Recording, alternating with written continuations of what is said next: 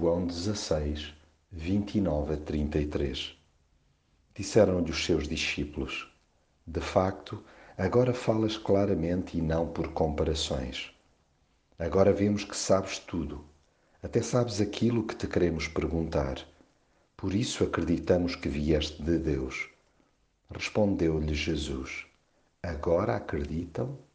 Pois vai chegar a hora, e está mesmo aí, em que cada um há de fugir para seu lado e deixar-me só. Mas eu não fico só, porque o Pai está comigo. Disse-vos isto para que encontrem a paz em mim. Têm muito que sofrer no mundo, mas tenham coragem, eu venci o mundo.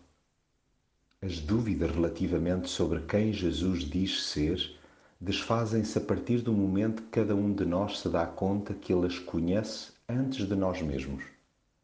Cai-nos a ficha ao perceber que Jesus nos vai respondendo sem que lhe cheguemos a perguntar nada.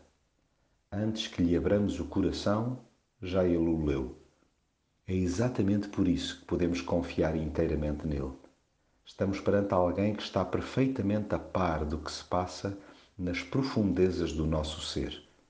E se ficamos embasbacados com o seu conhecimento sobre todos os recantos da nossa alma, o que dizer da sua forma de atuar ao saber de antemão que, aqui e acolá, lhe viramos as costas? Espante-nos continuamente o seu amor por nós, a despeito de o abandonarmos em certos momentos. Jesus não desiste de ninguém.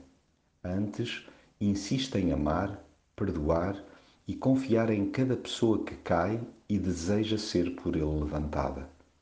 E não se pense que Jesus o faz por temer ficar sozinho, pois além de não ter crises de identidade, tem a melhor das companhias. Aliás, deseja precisamente que, com e através dele, desfrutemos também do doce suporte do Pai. O anseio de Jesus é que sosseguemos por dentro de vez, deixando de andar atarantados à procura da paz que só nele pode ser encontrada.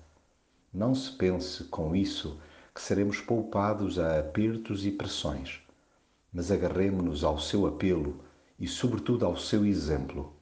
Tenham coragem, eu venci o mundo.